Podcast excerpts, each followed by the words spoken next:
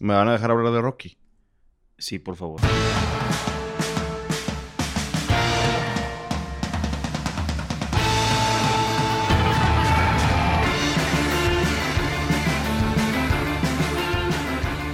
En el episodio anterior, En yo el- quería hablar 10. de. En el episodio 10, yo quería hablar de la filosofía de Rocky Balboa, pero claramente estábamos hablando de algo más intrínseco. Intrínseco, intrínseco que eso.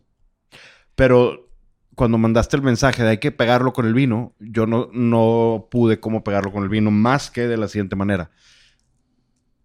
De hecho, hay, hay videos en YouTube de la filosofía de, de Rocky Balboa. Y la gente que ha visto las películas de la 1 a la 4, porque después de las 5, las 6 y las de Creed ya no es lo mismo. Tienen el mismo enfoque de la filosofía, pero creo que es el underdog story y el la terquedad de hacer algo y de hacerlo bien. Y Rocky siempre decía, yo no quería ganar, yo nada más quería la frase, y así se llama la canción de Rocky, Going the Distance. O sea, yo no quiero ganarle a Apollo Creed, quería nada más durar los 12 rounds. Y después de eso, la ambición fue, no, ahora sí le quiero ganar. Y ahora le quiero ganar al otro güey, y ahora le quiero ganar al otro güey. Entonces, ¿cómo, ¿cómo crees tú que eso puede aplicar para el mundo de- del vino o de, los sommeliers que pasan un examen? Y a mí me pasó así también. Presenté el introductorio que tú me introdujiste, me dijiste, oye, está esto allá en California. Y yo, ah, pues deja voy. Y dije, pues bueno, nada más con ese. Le dije, no, deja pasar el otro, deja voy al otro. Y luego para el otro que te pedí a ti, a Guillermo, que te pedían una carta y me hiciste el favor. Creo que tú, Guillermo, ¿y quién? Adrián Sí.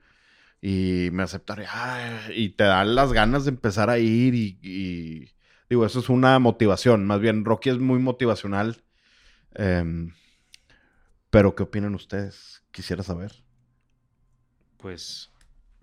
Yo no aunque sé. no sean fans, a lo mejor, o sí, No, sí, sí la vi, me gusta mucho. Y era, era más en mi, en mi adolescencia. Rocky fue más de mi tiempo. Y yo la, yo la di en niño, Y yo estaba ya en la adolescencia donde a lo mejor te impactaba más, ¿no? Cuando todos estos, este... Cuando morían. ¿Cuando morían quién? pues en Los la, amigos de Rocky. en la 4 se muere Apollo Creed, Ah, sí, no, no, pero no. if de- he dies, he dies, Pero cuando, cuando estás en la adolescencia eres mucho más im- impresionable, ¿no? Sobre, y sobre todo sobre historias de éxito y sobre casos de, de, de las pláticas aquí en México, en Monterrey, había un congreso, no sé si se- no les tocó, pero se llamaba CELIDER. Y era un congreso, y luego había otro que era de gente nueva. Había dos congresos Gente nueva me- nos tocó en el Auditorio San Pedro, si no me equivoco, cuando yo estaba en prepa. Sí, a mí, a mí también me tocó, bueno, a mí me tocó, sí, en prepa, años antes que ti, y bueno, pues te acuerdas que en esa edad te emocionas todo y, y sabes que la vas a armar y puedes ver, puedes ver esas cosas como te impactan mucho, ¿no? Y sales muy, muy hypeado de estos eventos con muchas ideas y algunas, algunas siguen, algunas veces sí te comprometes con lo que quieres y voy, voy a hacer, voy a empezar a ir al gimnasio, voy a empezar a emprender algo o lo que sea, ¿no? O a buscar trabajo y, y a veces esas ideas y esas motivaciones se quedan y, y florecen y a veces simplemente son, son eh, La moda del intentos, ratito, ¿no? intentos que hacemos y vamos eh, haciendo. Pero bueno, eh, nada más hablando del vino. Y bueno, primero, eh, dar la bienvenida al gran ausente. Se fue un episodio y parecieron 10. Estuvo fuera, Mira, lo mira, extrañamos mira, mucho. Me querían sustituir. o sea que hubo esa conversación. Ya hemos sustituido personas, ¿eh? Así que no te- nos va a temblar la mano. No, no, se, se te extrañó mucho. Sí te compadre. extrañamos. Yo extrañé estar aquí. Pero estamos de vuelta y hay que alegrar un poco esto. Oye, sobre, sobre Rocky, creo que Rocky, muchas bodegas pequeñas la tienen, Ándale. la tienen como Rocky, ¿no? Sí. O sea, La tienen de perder. la todas tienen de perder. porque, porque hacer, hacer uva es difícil, hacer vino es difícil y vender vino es más difícil.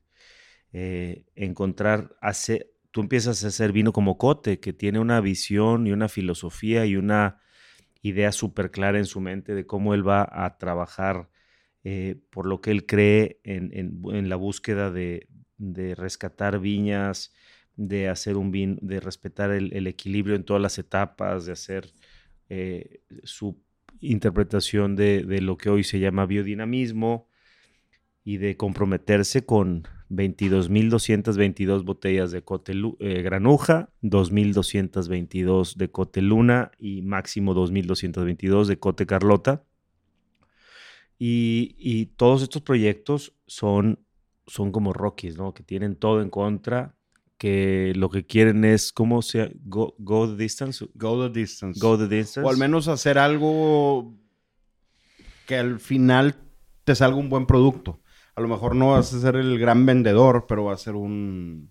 Creo que Go, go the distance se refiere a por lo menos dar todo lo que pude. Dar todo lo que pude, aunque pierdas, porque en la primera película, digo, no es ni spoiler, porque pues... Creo que por eso lo dijo, porque en la primera pierde. Pierde, pero pelea los... Eh, pierde porque Apollo Creed se levanta de un madrazo que lo tiró y se alcanza a levantar y gana. Apollo Creed, pero a eso se refiere, sí, básicamente. Pero Going the Distance es como un... Yo hice mi parte hice lo mío y pues a lo mejor no fue suficiente. Y, y creo que estas bodegas que tienen todo en contra y, lo que quieren es hacer su proyecto y confían mucho y en esos proyectos pues aquí hemos platicado con muchas de esas personas y muchos que faltan por faltan por platicar, o sea, Carlos San Pedro de Bodegas Pujanza pues es un Rocky 4 ya ganando, ¿no? Este siendo habiéndole ganado a Drago, ¿cómo se llamaba? Iván Drago. A Iván Drago, este, ya en, plenitud. Yo creo que lo que está haciendo ahorita Pujanza ya es, pues ya es campeón eh, defensor, ¿no? No, y Pujanza ya lo conocen en, Estados Unidos. Digo, Cote no sé cómo vaya con eso. No, no, no, o sea, está empezando, va en, va en la Rocky 1, está pegándole a las, a las canales de res todavía este, y corriendo con sus pants grises, subiendo la... Por todo Filadelfia. Filadelfia, subiendo un, las Un Halloween me vestí de Rocky Balboa, pero overweight. Rocky Balboa sin, sin entrenar. Y creo que las bodegas están en diferentes etapas. Las bodegas chiquitas tienen que ver, esto, digo, ven, estoy seguro que ven porque tienen todo en contra, no saben si lo que están haciendo con todo el corazón eh, y con todo el compromiso como eso sí son, eso sí son el tocino y no los huevos, ¿no? Como la, cuando, cuando, cuando vas a hacer este, o el jamón y no los huevos. Cuando vas a hacer jamón, eh, el, puerco se compromete hasta lo último y se, y se muere y da el jamón. La, gallina nada más pone los huevos. Entonces una cosa es ponerle muchos huevos. no me sabía esa frase. La gallina es, pone los huevos y pone muchos huevos.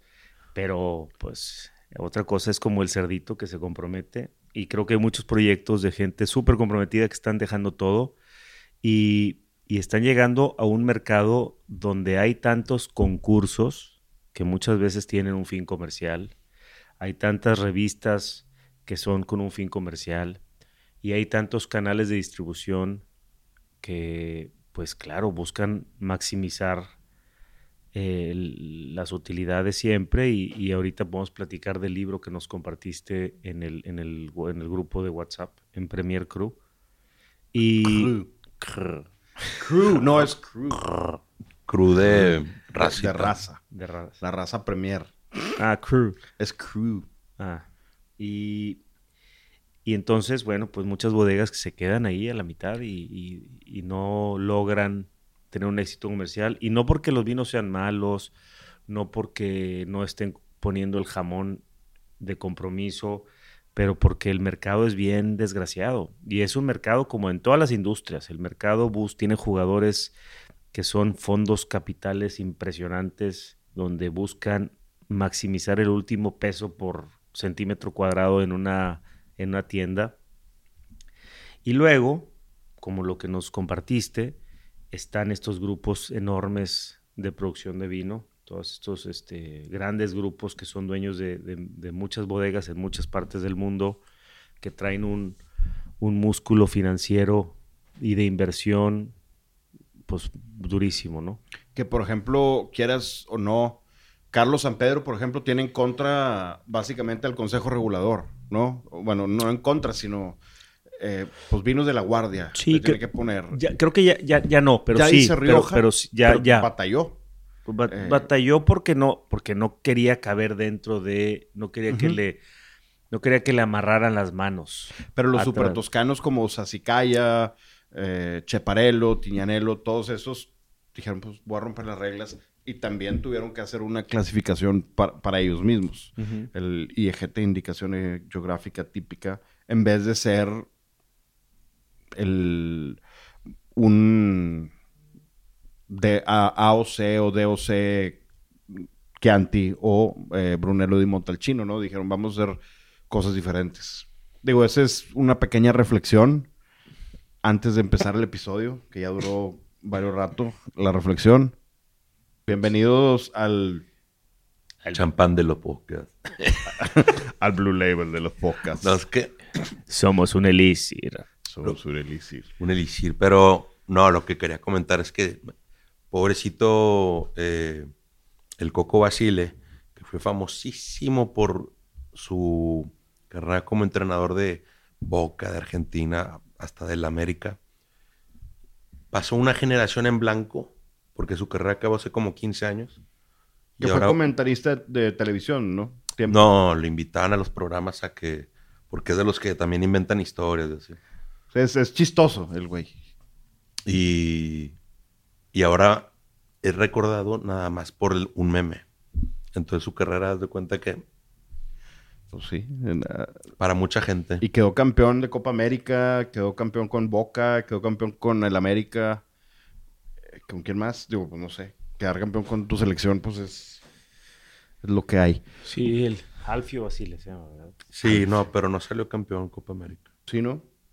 Él no, no fue el del 94 que le ganó a México Ah, Yo- ok. con que gol de, gol de Batistuta en el último minuto. Me acuerdo yo perfectamente. Sí. Ahí No todavía si le iba era- la selección no sé si mexicana. el Coco Basile. Es que tuvo, tuvo Una gran etapas. selección mexicana. O sea, No, Ramón Ramírez, Ram- Cuauhtémoc, El Alberto matador. García Aspe, Matador, Saguiñe. Impresionante. Pero Saguiñe Sí. era el más tronco de todos.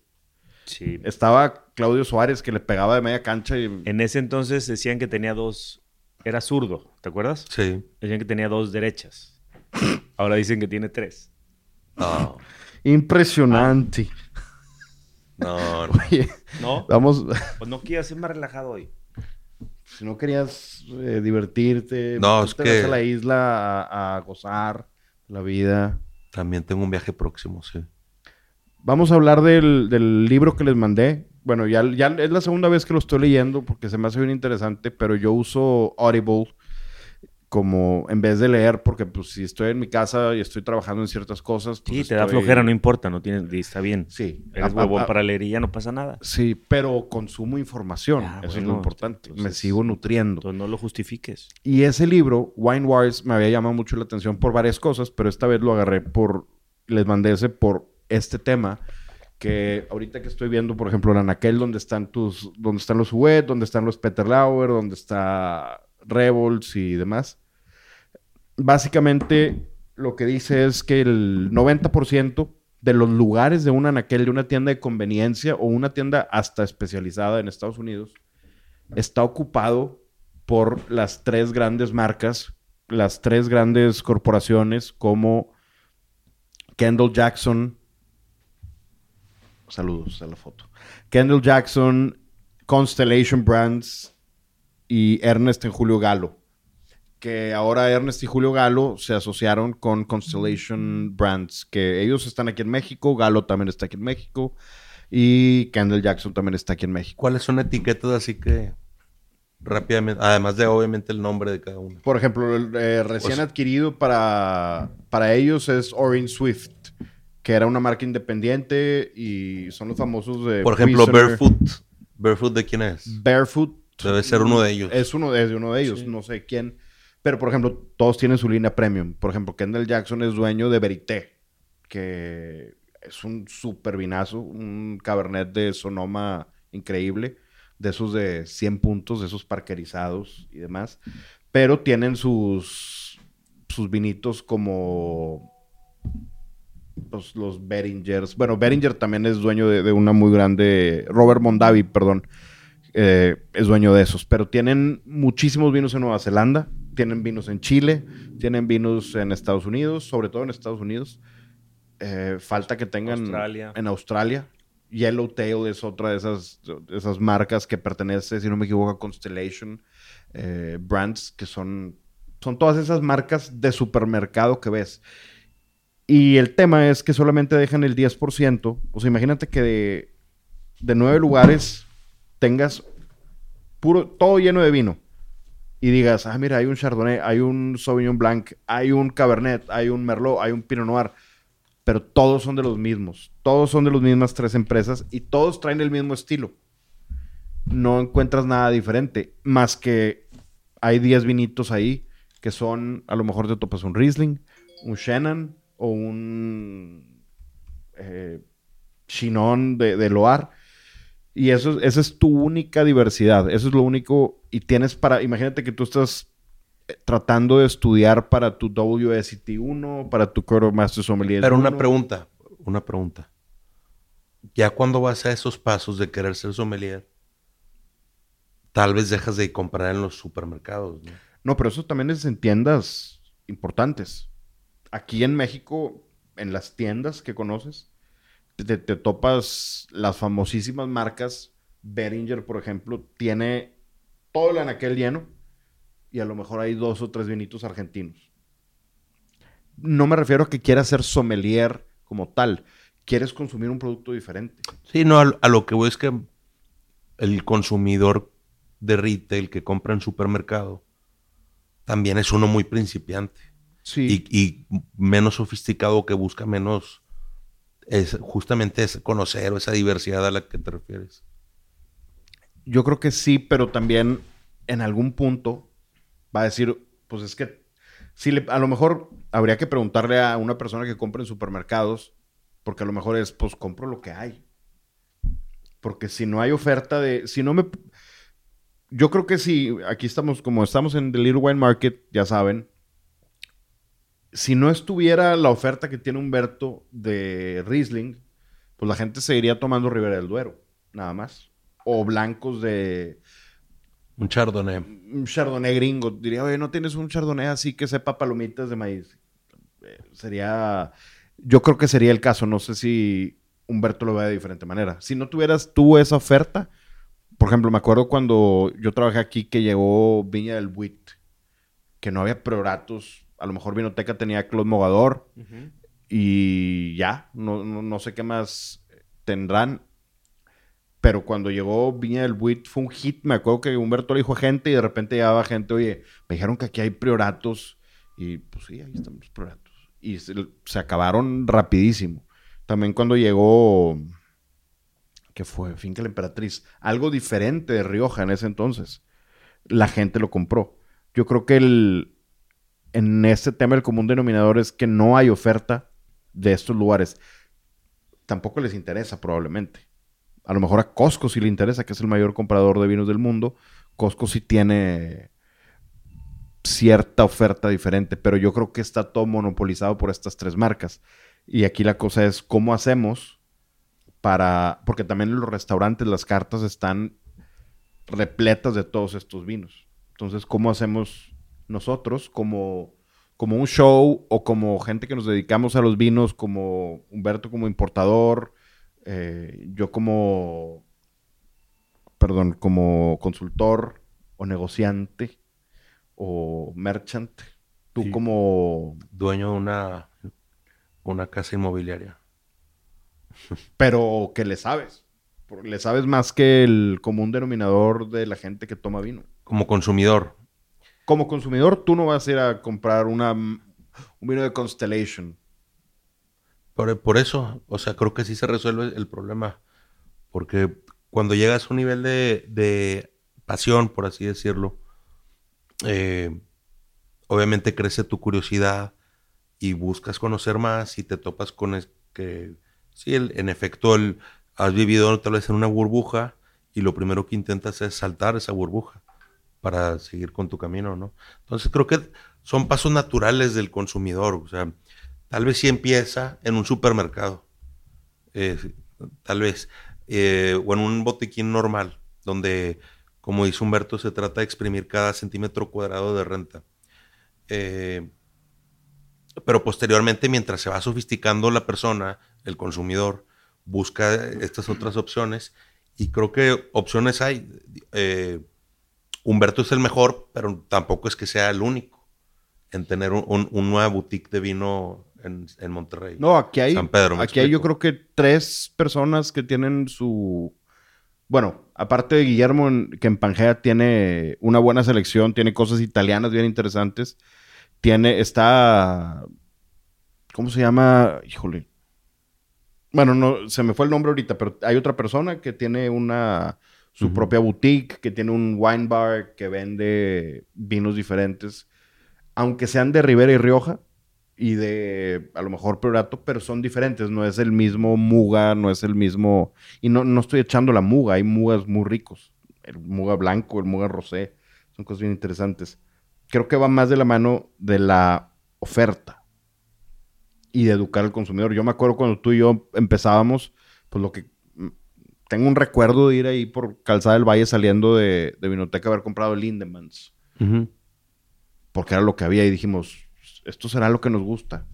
Y de repente nos topamos con The Wine Library y ya estábamos tomando Morgón y Fleury, estábamos tomando Alsace, el que fue el Trimbach Claude de la. Que, que son pues son cambios. ¿Cuál crees tú, Humberto, que sea el, ¿Qué, te hizo a ti cambiar de vinos?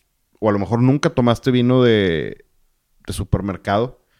¿Qué te hizo cambiar a, otros vinos más sofisticados? Creo, que todos empezamos eh, comprando Lindemans, Errázuriz, Navarro Correas, eh, Márquez de Cáceres o Cune o Dubov. Que es el del Boyolé. El de Boyolé. O sea, todos empezamos. Yo creo que todos empezamos probando lo que está más fácil al alcance porque por disponibilidad y por precio. Y hay gente que nunca emigra de ese. Le gusta el vino. creo que lo importante es que tomen vino. ¿Estás de acuerdo, Miguel? Sin duda. Primero que tomen vino antes que otros, otros alcoholes. es nuestra chamba, que, que, la gente tome vino. Y cada quien se va, este, va evolucionando en, en tomar cosas pues más específicas. Eh, entonces creo que mm, ¿por qué quisimos abrir The Little Wine Market? Porque pues, se veía claramente que había una oferta de bodegas que no estaban logrando alcanzar los canales comerciales y, la, y, que hacían o hacen cosas que a mí me gustan mucho y que creo que mm, vale la pena amplificar el mensaje. Y por eso fue, y, y yo te voy a decir, ¿no? Como, como Rocky, o sea, esta tienda por 10 años perdimos dinero Adrián y yo. Este, afortunadamente Adrián, su ingreso proviene de otro lado y el mío pues también de, de, producir y comercializar vino. Y esta tienda fue nuestro, tú sabes, esta tienda fue nuestro hobby los primeros 10 años. Es más, sigue siendo, obviamente, cada vez nos apasiona más, pero ya ahorita he perdido, no hay que meterle dinero todos los años. Digo, también este año hubo que meterle para la compra pasada de Francia y pero son aportaciones que sabes a un negocio que ya está funcionando. Pero por 10 años, pero si eras, más de 10. Fue un underdog, digo yo, haber estado en el inicio desde tu casa. Es que ni siquiera nos veían. Esta tienda donde estamos aquí en Calzada del Valle estaba escondida porque nos tapaban dos tiendas grandes y la gente llegaba hace, hace 13 años buscando Errázuriz, Los Vascos, Navarro Correas, Lindemans, este, las marcas grandotas. Valdubón. Valdubón. Y no, no tengo. Pero hay esto. Ah, no sé. Ah, es que mi compadre toma nada más a León. Ah, es y, y, bueno, pues fue, fue un, un este, una, una carrera de aguante por la pasión que tenemos, por las amistades que tenemos, como los que han participado en este episodio, que tengo la fortuna de decir que, que más que proveedores son amigos todos los con los que trabajamos el día de hoy. Y, y bueno, pues es una apuesta a ese mercado que sabía yo muy en el fondo que Monterrey tenía y México tenía que evolucionar, ¿no? Tenía que evolucionar la gente a tomar cosas más específicas, con más alma, con más corazón. y eso es lo que tratamos de hacer. Yo, y yo creo que, que también el podcast colabora a eso, a que la gente siga interesándose y pruebe cosas diferentes.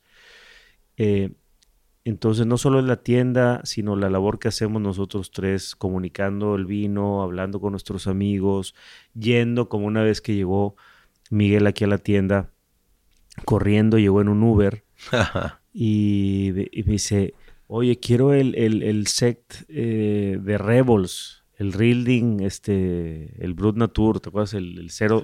Lo recuerdo muy ah, bien. buenísimo. Y dice, vengo corriendo, es que voy a una peda de unos amigos, pero toman cerveza y toman quién sabe qué van a tomar. Y yo quiero tomar un Riesling Sect de, biodinámico de Rebels, güey. O sea, eso, güey. y, se fue. Es más, es más, anécdota, el Uber se fue. Digo, este güey aquí ya no... Y se fue el Uber, tuvo que pedir otro Uber. Pero bueno, eso es lo que hacemos y eso es lo que está pasando y es todos los que nos escuchan y, ponen, que me encanta que la gente que escucha el podcast y le gusta y luego en sus historias pone, lo comparte, ¿no? Este, somos, somos parte de una comunidad de gente que estamos eh, queriendo aprender a beber mejor el vino, no beber mejores vinos, a beber mejor el vino, con más conciencia, con más información, con más pasión, porque estos vinos se prueban con pasión y te emociona tomarlos. O sea, no es una, no es una función etílica la que, la que hace, hacemos nosotros tres y todos nuestros amigos y escuchas. Claro, qué rico que te pones pedito y que te relajas y que agarras una buena onda. Qué rico, por cierto, ahí lo va más. Yo, yo, creo que la gente... Para terminar nada más, Échale. Eh, que, qué rico el, el, el efecto etílico del alcohol, pero creo, hablo por nosotros tres y por muchos de nuestros escuchas y por muchos de los clientes que se paran en esta tienda, nosotros creo que eh, eh, un porcentaje mucho más alto del disfrute de comprar estas botellas no es por la peda, es por, por estarlo oliendo, por estar viendo, sí, güey, es que este es un, un, un furmint de un viñedo, de una tierra con mucha cal, este, y, em, empezamos a, experimentar el vino como, como leyendo un libro, bueno, en tu caso, Diego, escuchando un libro. Este, Miguel y yo estaríamos leyendo el, vino, disfrutándolo. en con, sí, eso sí, eso sí, eso sí. Yo, la tecnología yo sí soy anticuado, lo reconozco. Y decir, pues, no, no, también he escuchado audiolibros. Y, creo que nosotros leemos los vinos, los disfrutamos, los olemos, los comprendemos, nos emocionan. Y muchas veces, o sea, cuando yo veo a Miguel tomar, por ejemplo, Domenuet, tú ves cómo le brilla la cara, güey. Porque tuvo una experiencia. no, tuvo en un Sí, güey. Entonces. Aquí. No, pues claro, porque fue allá, lo atendieron, probó diferentes añadas, mismo viñedo. Entonces, pues ya te conectas con, con esa memoria, ¿no? Te conectas cómo te sentiste cuando estuviste allá, que cómo lo disfrutaste, qué cosas aprendiste. Y, creo que eso es lo que, es lo que está pasando. y, luego, para aventarles un, un, pase al área, filtrarles un balón al área sin portero. A ver si anotamos. Yo te quiero decir una cosa, digo. Hablando, hablaste al principio de los grandes bodegas, ¿verdad? De los grandes emporios como Constellation, Jackson, Galos. Este, a ver, Constellation tiene modelo, ¿verdad? También. Sea, dentro ah, de obviamente. Sí, sí, sí, sí, ¿Qué onda con, por ejemplo, yo creo que, que tú me diste a probar unos Pinot Noir increíbles de Copán. Ah, los compró. Por eso, a ver, ¿qué onda? Compró Kendall. No, olvídate de eso. ¿Qué onda con Copán? ¿Cómo, qué opinas de esa bodega? A mí me encanta. Al día de hoy también. No he probado lo nuevo. Ah, a mí sí me encanta. Eh, es una bodega con filosofía. Una bodega que hace las cosas bien. ¿Cómo se llama? Wells, Wells Guthrie, el enólogo. Pero ya no está.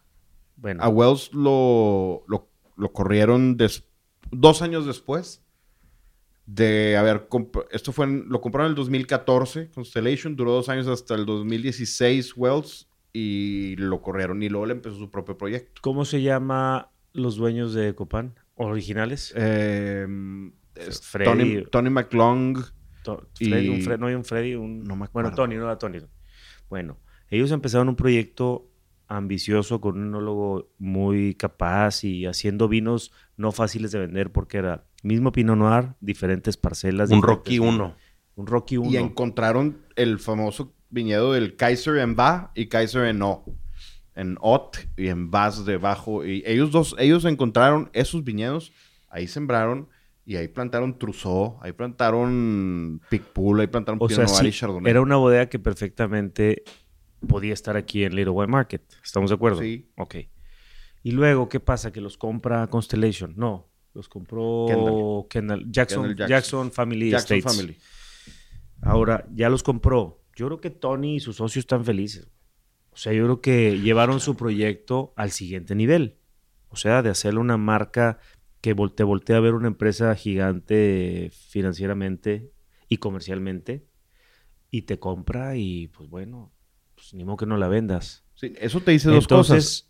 ¿qué te dice? Uno, como tú decías, de, deci- decías, che, indio, decías tú de los números, de cuando, de lo que veían, por ejemplo, en Pablo de Marqui, de para, para poder Ahí está, vender. otro, ahí está otro ejemplo. Ya compraron Isole Olena. Ajá, y uno, tienes que ver los números, tienes que tener unos numerazazazazazos para que los gringos digan, ok, vamos a ver qué onda con estos güeyes. Es que, es que bueno, no necesariamente, no, necesariamente digo, porque Tienen tanta lana que, que que la pueden- tienen que poner. No, y sabes que vamos a apostarle a Isole Olena. No, y ¿Sabes también, queremos, queremos vestir nuestro portafolio. imagínate en la empresa, el director de M&A tiene que comprar todos los años, ¿estás de acuerdo? Y adem- a, lo mejor en tu portafolio, en tu, en tu portafolio de inversión, ya tienes unos blue chips y ya tienes unos cash cows y ya tienes empresas que están dándote que al final del año tu rendimiento es bueno. Y sabes qué, puedo, quiero darle, quiero darle eh, eh, clase a mi portafolio. Vas y compras una bodega como hizo Leolena, que seguramente tenía muy buenos números. No tengo duda porque todo lo que produce Paolo y Marta se vende y a muy buenos precios porque son grandes vinos de Toscana. Pero a lo mejor era, ¿sabes qué? Nos podemos tragar tres años de que los que el EBITDA de Iso Leolena individual pues no sea tan bueno. Pero ya traemos a Prestigio. Iso Leolena.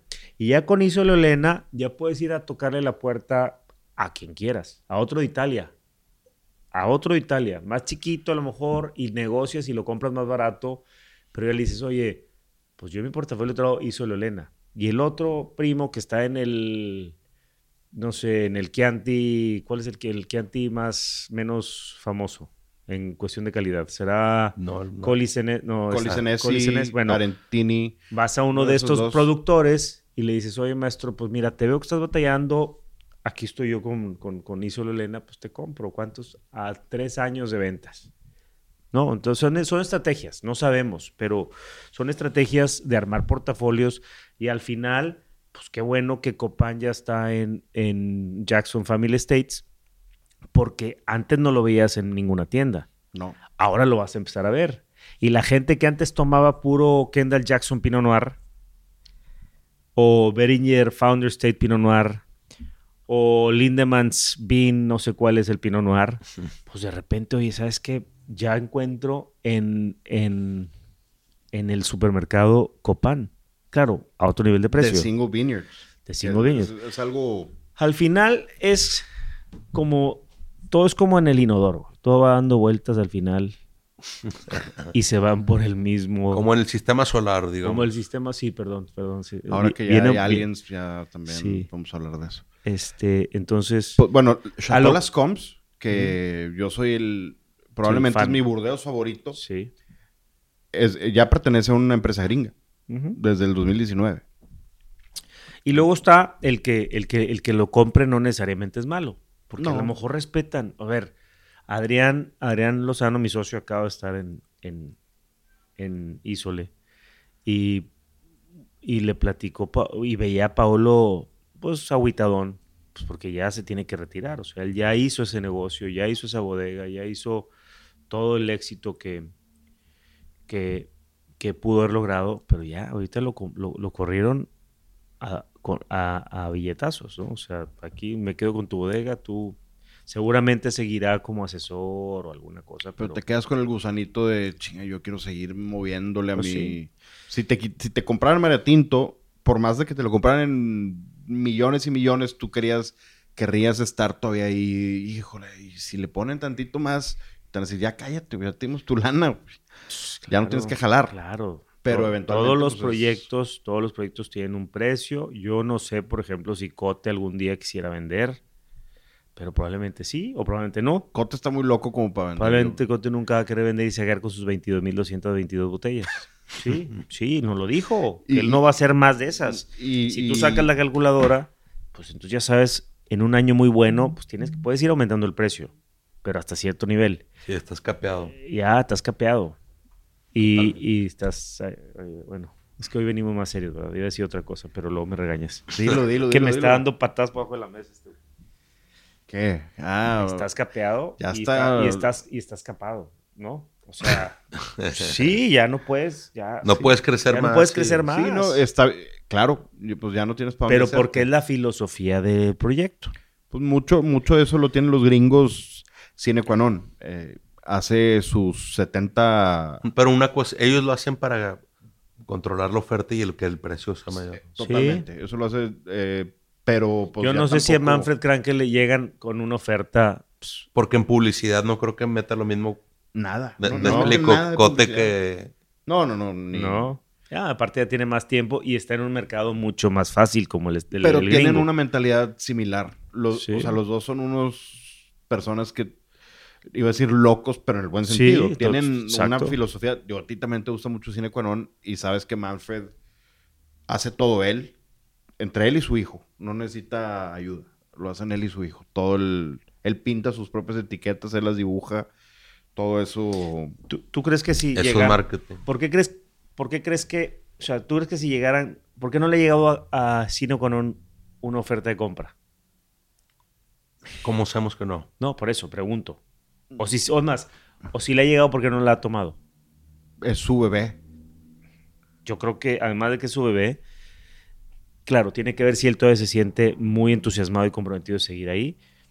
Y también tiene que ver, yo creo que, con cómo está su negocio, con el EBITDA que le deja, con, o sea, tiene vendido todo. Todo está vendido. Él no tiene bronca, él no, él no tiene broncas de inventarios o sea, ni deudas. Todo está vendido. al contrario. ¿Cuánto te gusta? Tendrían que reventarle muchos millones de dólares para que diga, bueno, que me voy. Porque su negocio se lo da ahorita. Y aparte le apasiona lo que hace, está vendido con su hijo, está haciendo, sigue siendo, después de tantos años, un revolucionario en California, muy respetado, muy criticado también. O sea, Manfred creo que tiene el 50% de, de amantes y el 50% de odiantes, ¿no? Que eso siempre es bueno, a final de cuentas. Yo, yo así no lo veo así, ¿eh? No es, no es, tan- no es, es blanco y negro. La, mitad del mercado lo ama y lo quiere tener, y la mitad del mercado dice, está loco y está carísimo, y yo por ese dinero me voy a, a y me compro el, el, no sé, este, el Pero que no- quieras. No puedes comparar peras con manzanas. Por eso, pero diciendo, hablando de Syrah o de Grenache, Sí, me sí, voy sí. a Chatorrayas, o sea, creo que... Yo he estado en, sentado en... Es más, en mi cumpleaños del año pasado, no sé si tú lo seas, qué, qué opines, pero había una persona que dijo, a mí esto no me gusta. Así de plano, a mí esto no me gusta, este estilo de vino no me gusta. Y yo, ay, pues bueno, entonces no tomes, cabrón, dámelo a mí. Porque pues es ¿Qué vino era? el Dirt Vernacular de Cine qua non, el Grenache. Y una de las personas que estaba dijo, no, a mí este estilo no me gusta, yo prefiero blanco. Ah, bueno, pues tómate el blanco, nada más, entonces no te sirvas. Y se armó la discusión de, de por qué Napa, por qué Sonoma, por qué Ventura. Yo creo que Manfred es, es muy difícil que venda también por la poca cantidad que hace. ¿Y por qué? Porque sus vinos en 45 minutos ya se vendieron todos. Todos. Sí, sin, sin tener que dar descuentos a distribuidores, porque su, o sea, sus vinos se venden. Yo tengo la, la fortuna, gracias a Richard, un amigo, que nos comparte su... Porque yo sigo en lista de espera, ¿eh? Sí, y Yo duras llevo, yo 10 llevo, años yo, llevo- fácil. yo- yo tengo, este año cumplo ocho años en, en waiting list. Son como 10 años para... Cada año, cada año cuando me contestan de que gracias, sigues en, en lista de espera y les contesto siempre muy educado, pero cada vez más desesperado. Pero gracias, gracias a un amigo tengo acceso todos los años a, a recibir vinos y, y están vendidos a precio full. No creas que tienen que andar dando descuento No, no, no, a un sé, distribuidor para que luego le venda a un retailer y no, esos pagan por adelantado. Es más, o sea, los de este año, los Distenta, Grenache y Syrah ya los pagamos y nos van a llegar en un yo creo que un par de meses. Sí. Entonces es un modelo súper exitoso. Pero pues cuántos modelos de estos hay también. No, hay, hay muy pocos que han logrado este éxito tan fuerte. Yo, yo pienso, o sea, yo sigo feliz comprando mis botellas de Sino Canon. Cuando las abro, las disfruto mucho. Y hay que, me voy a traer una y lo tomamos. En un episodio. Ya si les ya parece. Ándale. ayer, era ayer. Ahora, tengo que decirte una cosa, y lo, lo voy a decir, lo siento, estoy feliz comprándolos y los disfruto mucho cuando los abro, pero sí siento que están muy caros. Sí siento que... ¿Cuánto cuesta? Ahorita te digo. El steak. Yo creo que unos... depende- Los distenta te voy a decir. Pero estás hablando de más de 300 dólares por botella, pagado directo a la bodega. con Pero ¿cuál compras? ¿Compras el State más el...? Los dos. Tenemos la de State y lo de Distenta. Ok. ¿El Distenta cuánto cu- te Eso costó? es lo que te voy a decir. Voy a buscar por aquí. Pero Grenache. sea, Grenache sí irá. Hay Grenache, sí será. Pero a ver, es, es, no es menos de 400 dólares por botella. No, yo sé. Y cuando tienes 400 dólares y puedes ir a una tienda, pues te alcanzan muchas cosas. O muchos vinos u otro vino de ese calibre. Un barbaresco. Pues te pues, imagínate. alcanza un conterno. Imagínate. Eh, claro. Ahora, no estoy quejándome. Yo lo pago feliz y, y los disfruto. Pero de ahí a que yo. Ahí te va. 2675. 2675. Distenta 3 2021. Syrah y Distenta 3 Grenache 21. 27. Kilo 21, güey. Imagínate 27. para tomártelos esos. Aguántate cinco años para disfrutar. No, los Distenta, los, los Distenta son más como 250. 250 dólares te alcanzan varios burdeos. Muchos. Mu- Varios, muchos ródanos. Muchos, muchos ródanos. Todo ródano. Mucho- Ródanos, lo muchos irá. de- de. Muchos irá y mucho Grenache. Que hay, güey. Y ¿verdad? luego ni se diga el State que está en arriba de 500 dólares. Bueno. Te alcanza. Y esto es precio directo. Sí, sí, sí. Entonces, bueno, este. Si les parece, probamos los vinos. Antes de, este, de probarlo, un agradecimiento grande al buen Rodolfo Soto, Sí, que nos ha seguido desde que empezamos, nos seguía en el otro show y nos hizo el favor de, de regalarnos estas bolsas de blind tasting. Es la mejor audiencia de cualquier podcast. Creo que, como muchos dicen, equipos de fútbol que tienen la mejor afición, creo que tenemos la mejor afición. Hinchada. La mejor hinchada de cualquier podcast. El elixir de la audiencia. Eh, estas las vamos a usar. Con estas Humberto va a caer. eh, va a caer. Me gusta mucho cuando abren la boca tanto porque caen más, mientras más alto se trepen, La más duro de- caen, pero sí, la nunca he a, aprendido, aparte. voy a caer, voy a caer. Este, bueno, vamos a hacer la, O sea, la- ¿sabes que gracias, es- Rodolfo. es trash talk con amor. Es como No, los, los no, delfines. claro. Yo sé, yo sé. Pero tú, pero tú por favor sigue hablando, güey. Por favor. Sigue hablando. Es más, la hacemos en vivo, la cata ciega. Ándale. La hacemos en episodio. Oye, bueno. Pero con video. Este, vamos a, a- yo quiero nada más compartirles un poquito del vino que vamos a probar para que de- dejarlos en las mejores manos del- de, de la dupla de oro de Cristiano y Messi, este, de los podcasts. Yo prefiero ser Slatan. Ok, es, es Latan y Messi. Yo, soy, yo prefiero ser Maradona. Sí te parece más Latan que a Cristiano, hay que decirlo. No, la verdad, ¿no? Sí. Tiene barba Sí, y la barba. Estoy y más estás acá, más, estás como más que- tronado. Está más tronado. origen ortodoxo. Sí. Está muy interesante la, la genética, ¿verdad? Ya les dije. Sí, Grecia. Grecia. Turquía. Macedonio. Sí, Macedonio. Macedonio. Diego Magno. Diego Magno. Otoma- otomano. Diego Magno. O este, este, este vino lo probamos y se nos desapareció en uno de los episodios perdidos. Que si algún día aparecen sería bonito escucharlos. ¿Quién sabe? Este, estos, la bodega se llama Kiraliudbar, está en la región de Tokay de Hungría, una bodega que no tiene mucho tiempo, deberá tener probablemente unos pues, entre 20 y 30 años. Este, y los dueños es los mismos dueños de Domain Huet. Son los mismos dueños de Domain Huet. Y ellos hacen desde Tokai Sec, hacen Late Harvest, hacen este Tokai 3 putonios, 5 putonios, 6 putonios de yo estoy bien, de single vineyards, hacen Pero este- Es- esta es hacen, la esencia. hacen esencia, que aquí lo estamos viendo. Pero este es seco, seco. Esto es Seco Seco, Tokai Furmin 2017, que no es ¿cómo era la no es el no es tu típico vino blanco. No es el vino blanco que, que vas a buscar ¿Qué traes en mente? que traes en mente. Eh, la Furmint es una uva que evoluciona increíble con la botritis, es una uva de aromas muy complejos, es una uva también que tiende a ser oxidativa en sus etapas iniciales.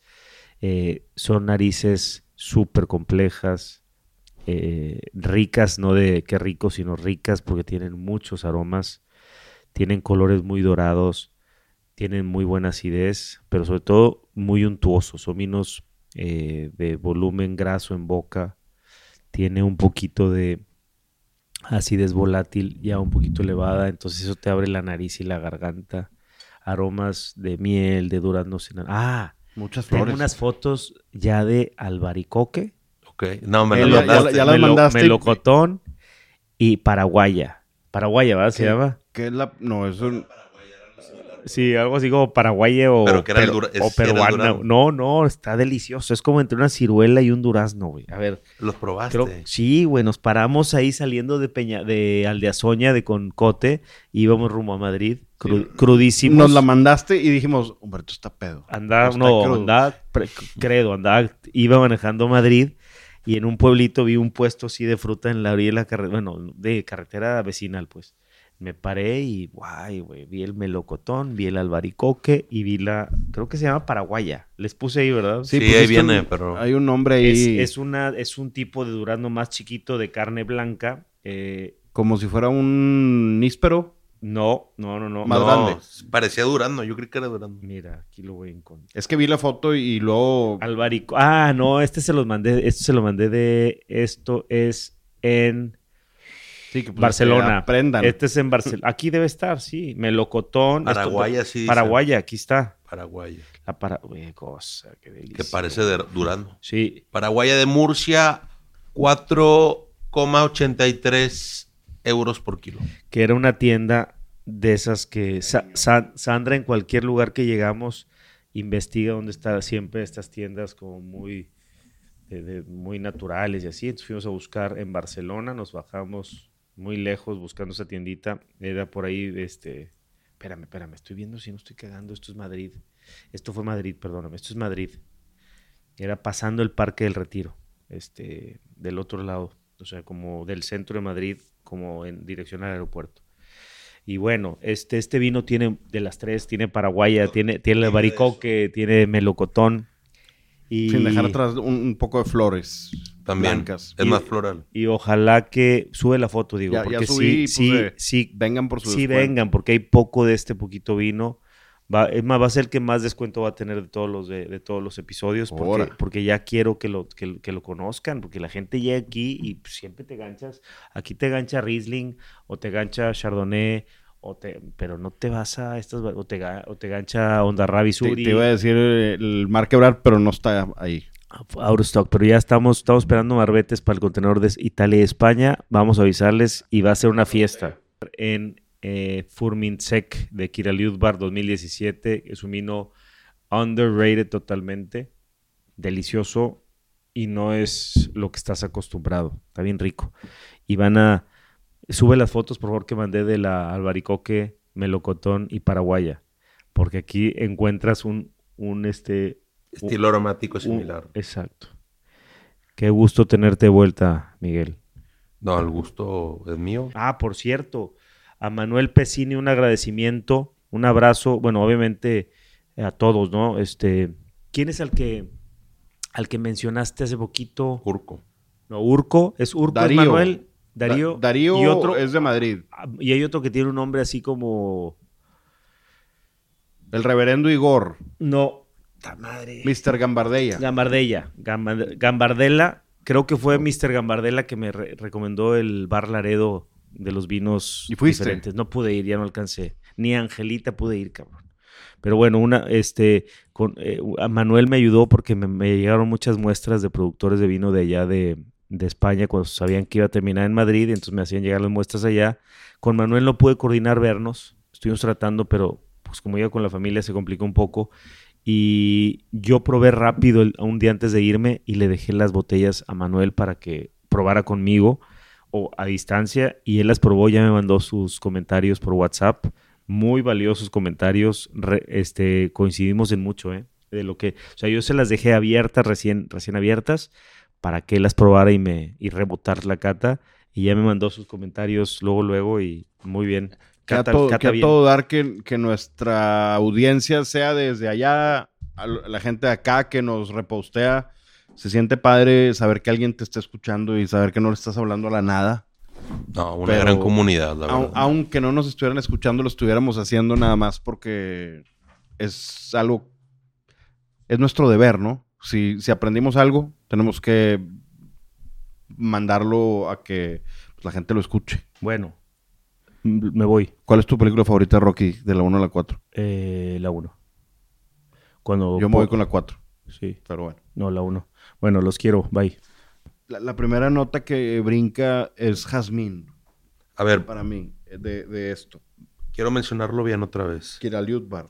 Kiraliudbar, Tokai Furmin, SEC 2017. Es decir, estamos llegando al sexto año. Hay, hay una nota ya un poquito, un poquitito. Yo, yo creo que es un vino súper fresco. Creo que esa es más la complejidad floral Muy probablemente. que decías ahorita.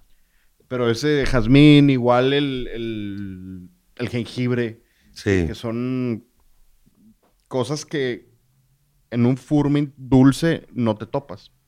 No, eso, eso es algo más, son cosas más evolucionadas. Como Pero, de- pero lo que dijo Humberto, el durazno y la Es- es- paraguaya o no sé qué es eso, está, o sea, sí, sí huele. Sí, o sea, la famosa fruta de piedra, ¿no? Como tra- se traduce literalmente stone fruit. Stone fruit. Y hay, hay algo de cereal. de- Como de cerveza. tri- Trigo. Sí, malta. Imagínate eso. Yo lo noto muy, muy floral, muy de durazno. ¿Sabes, ¿Sabes qué? Creo. Digo, ahí sí es difícil saber bien la historia y sobre todo las tradiciones típicas del vino de Hungría, porque por casi un siglo no pudieron hacerlo eh, pues de forma expresiva por el gobierno que tenían y tamp- tampoco había eh, ningún tipo de... A ver, re- repítelo del gobierno. Yo. eh, Ok, estoy- ok. Para quienes en no blanco. conozcan, Sí. en el siglo XX hubo un tema muy importante que se llamó la Guerra Fría, Ah, ok, bueno. sí. que en el régimen posterior a la Segunda Guerra Mundial, es decir, de 1945 a eh, 1988, 9-1, ¿no? 8-9, Bueno, el 9-1 acabó la U. que, que acaba, en el 8, sí, el 8-9 se cae el muro de Berlín, pero dos años sí quedaba la URSS, que no sabía ni qué era. Pero sí, entonces en esa época los comunistas no se preocupaban por ver si eh, el vino hacía de buena calidad o no, era exprimirle todo para sacar los mejores rendimientos para el consumo, ¿verdad? Los mayores, al revés, ¿no? Como que los mayores. O sea, sacar mayor rendimiento. Les valía más. Sí, los mayores rendimientos. En vez de sacar menor. No, perdón, sí dije menor, me refiero a los mayores rendimientos. Eh, en- entonces, el tema este del vino de calidad en Hungría, en realidad empieza a salir hasta ya entrado los 2000. Me explico. Tampoco en Italia nunca fue el, el- el gran tema hasta hace 50 años, tal vez. Sí, hasta los 80 la gente se dio cuenta. Y aquí en México apenas nos estamos, damos- nos estamos dando cuenta. Así es. Entonces, es difícil hablar de tradiciones de Hungría, más allá del tema del Tokai de, con los putonios, sobre cómo se debe de hacer un vino típico eh, húngaro, pero creo que sí se nota la mano de los señores de, Wet. sí, de, de, de eh, la Loira, ¿verdad? creo que el vino está hecho.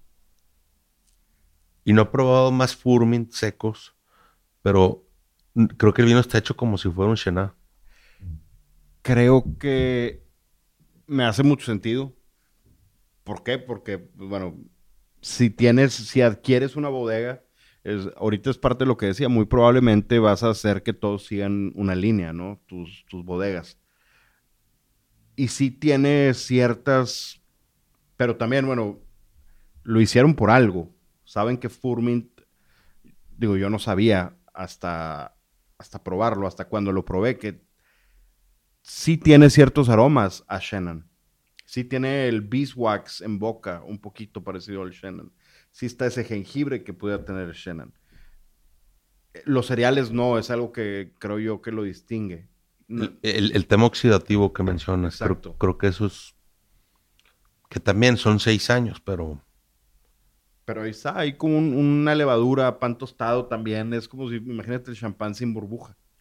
Sí, y, y más refinado yo diría. Eh, sin la nota oxidativa típica, ¿no? Es decir, esta la tiene en un nivel mucho más controlado, tal vez por eso lo decías. Pero una gran acidez que lo, que lo redondea. Es acidez mal. Eh, ¿Cuál es el nombre? ¿Málica? ¿La acidez málica? Málica. No, no tiene. No maloláctica. No maloláctica. Eh, es decir, una acidez. La acidez de la, la, cáscara de la manzana. Sí, más punzante, digamos. Eh, que lo hace mantener súper vivo. Súper vivo. Esto yo no sé cuándo vaya a envejecer. Pruébalo y, y, dime si no encuentras esa nota de manzana roja oxidada. La manzana roja, ya después de que lleva un ratito de que le diste un par de mordidas, es bien rico ese. ¿Y sabes dónde me encuentro sobre todo ese, ese sabor? y me trae muchos recuerdos en los vinos de Ribera Sacra y de las Canarias. Eh, de Listán, sobre todo, Listán Blanco. Eh, eh, es muy, a mí se me hace muy normal allá. No lo había probado en este tipo de vinos. No asuminas. En esa, esa oxidación de la manzana, cuando ya la ven un poquito café, es que se te hace agua, se me hace agua a la boca nada más de pensar en eso. Sí, un vino 100% para comer también. Bueno, ayer que, que Wine Folly le contesté en, Twitter y tú también, mm. pudiera funcionar con un hot dog. Sí, por la acidez. Por la acidez. Tú pusiste alemán, yo puse wet. Yo por la grasa de la salchicha. Porque además de, acidez, si le redondeas con azúcar. ¿Qué, le pusieron? Pusieron... Eh... El sabor crota aparte, que es muy típico. Exacto. Qué, qué rico delicioso. Pues tienen el descuento. Dijo Humberto que iba a haber más descuento en este. Entonces, no se lo pierdan y vengan por Kiraliut Bar. Es 16, no, 17, Sec Furmint Tokae. Qué loco que sí. Digo, no, luego hablaremos con ellos a lo mejor. 12.5 de alcohol. Eh, es un clima frío. Sí. Clima frío. Así deben echarse los vinos, la verdad. Eso fue un... Y ahora, wet, no te sorprendas si en 15 años lo compra alguien. Pues wet es de gringos ahorita. Ah, ya lo compraron. Sí. Pero... Pero no una empresa grande, sino una familia. Sí, pero por eso. ¿Qué, qué lo van a hacer? Es como... Eh, los flips, los house flips, que lo compran en la casa, la renuevan y la venden a, un precio mayor y se quedan con el,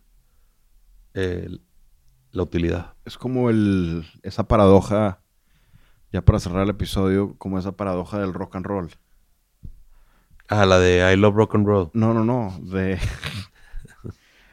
¿Cuál paradoja? De que los británicos vinieron a América y vieron que el blues estaba de moda entre la comunidad afroamericana, tomaron el blues, se lo llevaron, hicieron un flip, le dieron un twist y se lo vendieron a los gringos como, mira lo nuevo que hicimos. Y los Rolling, sí, los Rolling Stones llegaron a decir, mira lo que hicimos. Cuando ya lo tenían aquí. y viceversa. ¿Quién usa los jeans? Todo el mundo. Todo el mundo. Y los hacen aquí en Durango. Sí, no, pero el- originalmente el denim, ¿de dónde salió? No sé, tengo. Se hizo popularmente gringo siempre. Sí. Siempre de, ahí- de ahí creció la Porque la marca más grande tiene un nombre sueco. No, no te digo que la tela se haya creado allá, No, no, pero, pero no sé, te pregunto. pero popularmente, Levi's, no quiero especular. Levi Strauss, No quiero especular. es- eh, así se dice. No quiero especular. Ok. No, ni, ni los tenis Adidas tampoco. ¿Por qué? Nada más. Yo uso Adidas. No, yo sé. Sé que eh, tenían una colaboración con Yay. Ya no. Hace. Tenían, tenían. Sí, hace rato no. Ah, yo traigo, yo traigo tenis también. Muy bien. Oye, pues. Para esto- terminar, ¿qué? Para terminar, pues vengan por su descuento. Vengan. Pero, a ver, ¿con qué comida lo pones? comida, se me antoja comida Thai. Y es más, sobre todo, es más, ni siquiera Thai. Algo más como de- del Oriental Wok. Yo creo que va con todo. Con, Jala con, con todo. Jala con un pescado bien hecho. además del pescado, que, que bueno, yo sí creo que sería un pescado con más sabor. No, no, no. Un robalo. Sí, a partir de ahí, digamos. Eh, con carnes blancas, de, o sea, pollo, cerdo. Me lo imagino perfecto con un cerdo Unas chuletitas. rostizado, rostizado. Ok. Para que este te lo corta todas las acidez. No, hombre, genial. Y trae la onda medio de manzana. No, un, un vino muy versátil para comer. Con un estofado de pollo. Uh, Se me antojó, no, no un estofado de pollo, pero codorniz. Es vino bien versátil. Digo, si quieres que sea un vino de pizza, es un vino de pizza también. sí. Te lo puedes echar con una margarita, con una pizza de cuatro quesos. De hamburguesa, de, de comida italiana, de lasaña. Eh, La, hijo, el lemon butter campanelli de Bárbaro. Me, me imagino eso, que es una pasta muy fresca. sí, un vino muy de comida, muy versátil. Vino genial. Mm. Y para terminar, ¿qué opinas de Lionel Messi en el Inter de Miami? Nada. No hay comentarios, ¿verdad? Eh, es ridículo. Ridículo. No es ridículo. Pues qué ridículo. Nada. que le- pues, cuando ganó el mundial, creo que su potencial de financiero se multiplicó por 10. Y sí. La siguiente vez que nos escuchen, que va a ser el siguiente viernes, ya va a haber preseason games de fútbol americano. Ya nos vamos a tener que estar preparando para tener una sección de al menos 10 minutos de hablar de nuestros equipos. Yo sé que usted, Humberto y Miguel están en la misma división, sus dos equipos. Eso puede ser un problema. Y ya veremos si iniciamos un fantasy entre nosotros. Gracias por escucharnos. Gracias por siempre apoyarnos, por tuitearnos, por poner, eh, bueno, gracias a Rodolfo Soto por el tema de las bolsas de blind tasting. Vamos a, yo creo que vamos, podemos hacer un pequeño seminario de blind tasting con estas, con estas cosas y le podemos sacar mucho provecho. Y gracias por seguirnos posteando, seguirnos, mandando mensajes individuales a algunas personas que, que lo hacen.